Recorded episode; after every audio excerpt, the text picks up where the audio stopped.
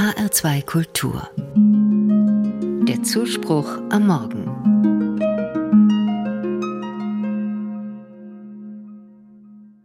Mit vier Jugendlichen stehe ich auf dem Rasen neben der Kirche. Zwei Jungs, zwei Mädchen. Vor einigen Monaten erst sind sie konfirmiert worden. Eine Frau von der Zeitung ist auch da. Denn heute wollen sie einen kleinen Apfelbaum pflanzen. Warum sie das machen? Eine sagt, wir haben einiges über die Bibel gelernt und über Martin Luther. Der soll doch gesagt haben, er würde heute noch einen Apfelbaum pflanzen, wenn morgen die Welt unterginge. Die Jugendlichen erzählen dann der Journalistin, was sie sonst noch tun, um die Welt im Kleinen zu verbessern. Über dem Foto steht in der Zeitung Junge Menschen pflanzen Hoffnung. Das ist eine Schlagzeile gegen den Trend. Denn gerade unter jungen Menschen steht Zuversicht nicht hoch im Kurs. In einer Umfrage unter 2100 Jugendlichen fand nur 8 Prozent, dass die nächsten Generationen es wohl besser haben würden als die jetzige. Ein alarmierender Befund, der mich traurig macht.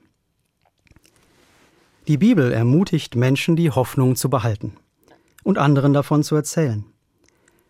An einer Stelle im ersten Petrusbrief heißt es, Seid immer bereit, Rede und Antwort zu stehen, wenn jemand fragt, warum ihr so von Hoffnung erfüllt seid.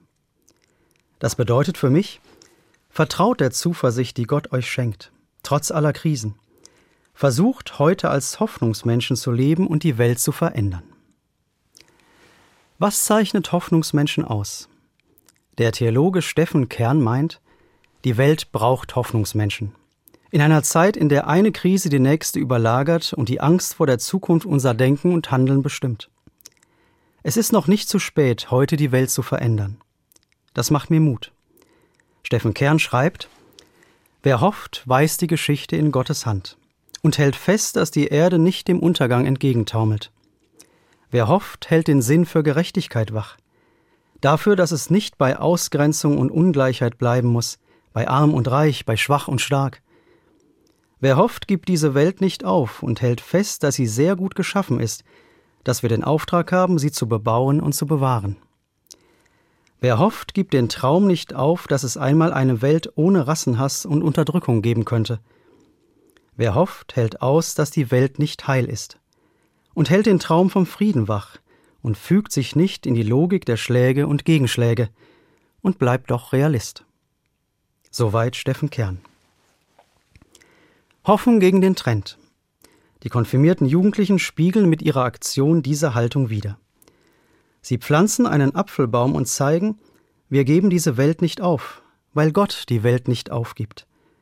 Sie schöpfen Zuversicht aus ihrem Glauben.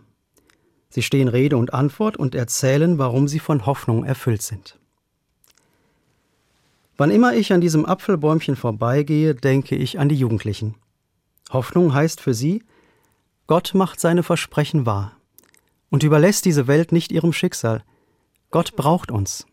So zeigen sie, wir sind Hoffnungsmenschen.